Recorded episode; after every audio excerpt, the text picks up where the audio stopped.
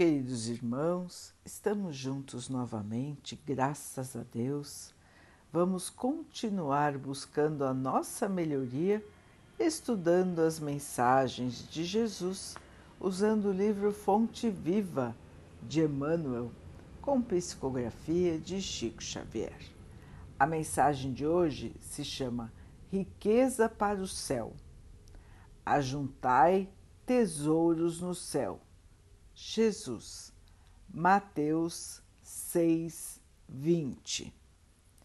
Quem se aflige sem razão ao ver o triunfo e a prosperidade de muitos homens impiedosos e egoístas, no fundo dá mostras de inveja, revolta, ambição e desesperança. É preciso que não seja assim. Afinal, quem pode dizer que retém as vantagens da terra com o devido merecimento?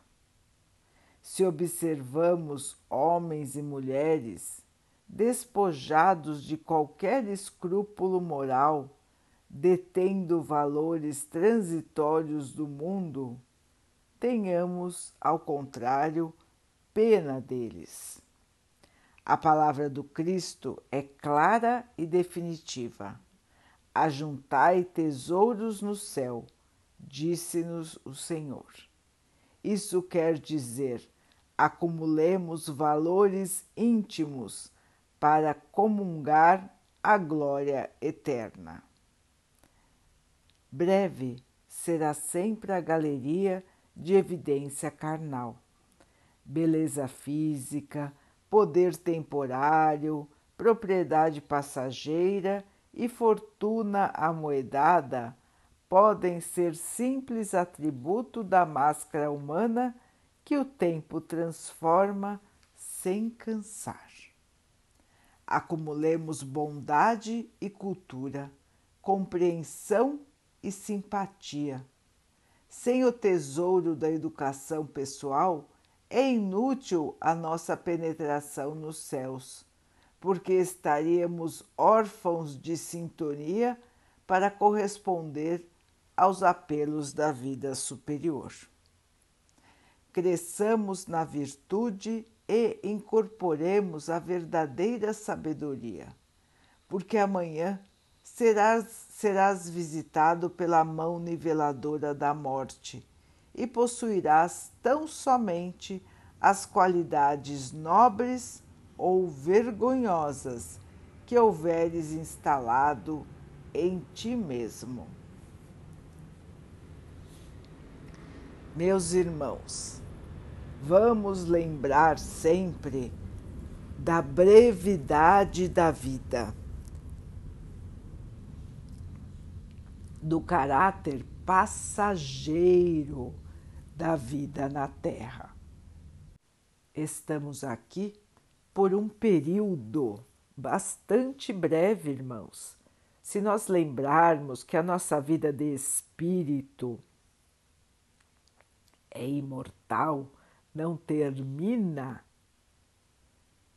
o período que passamos aqui é bastante curto. Assim, irmãos, nós não podemos nos iludir. Nós não podemos achar que os atributos da matéria, que os bens são o objetivo mais importante que nós temos. E não podemos achar que alguém que detém os bens materiais é por isso melhor do que os outros. Não podemos achar que aquele ou aquela que tem a beleza física é melhor do que os outros. Pode ser justamente o contrário. Não são os bens da matéria que definem quem é o espírito.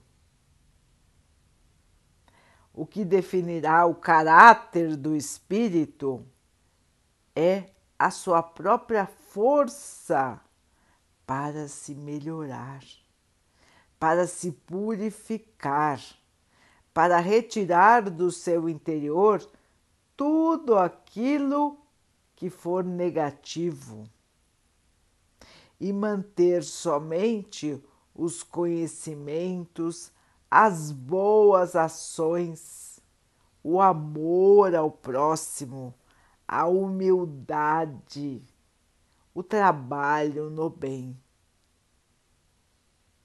Meus irmãos, chega de ilusão da matéria. Nós sabemos que a matéria é passageira nós sabemos que o espírito é imortal. E por que nós nos debatemos tanto e tanto por causa da matéria?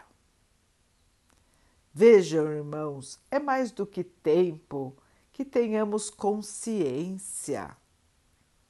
Nós sabemos que a vida continua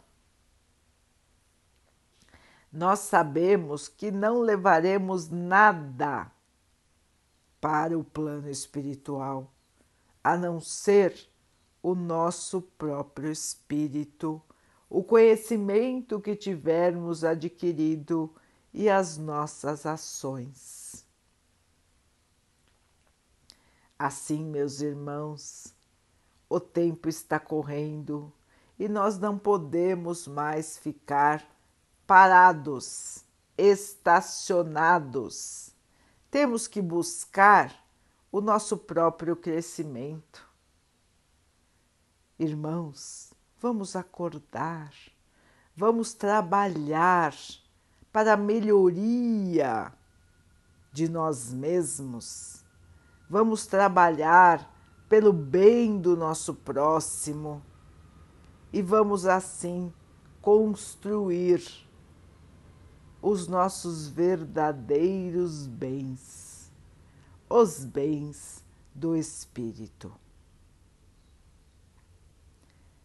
Vamos então orar juntos, irmãos, agradecendo ao Pai por tudo que somos, por tudo que temos, por todas as oportunidades que a vida nos traz para a nossa melhoria, que possamos perceber valorizar, aproveitar e evoluir.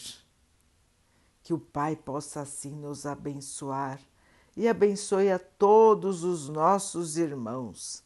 Que Ele abençoe os animais, as águas, as plantas e o ar do nosso planeta. E que possa abençoar a água que colocamos sobre a mesa para que ela possa nos trazer a calma e que ela nos proteja dos males e das doenças. Queridos irmãos, fiquem, estejam e permaneçam com Jesus. Até amanhã.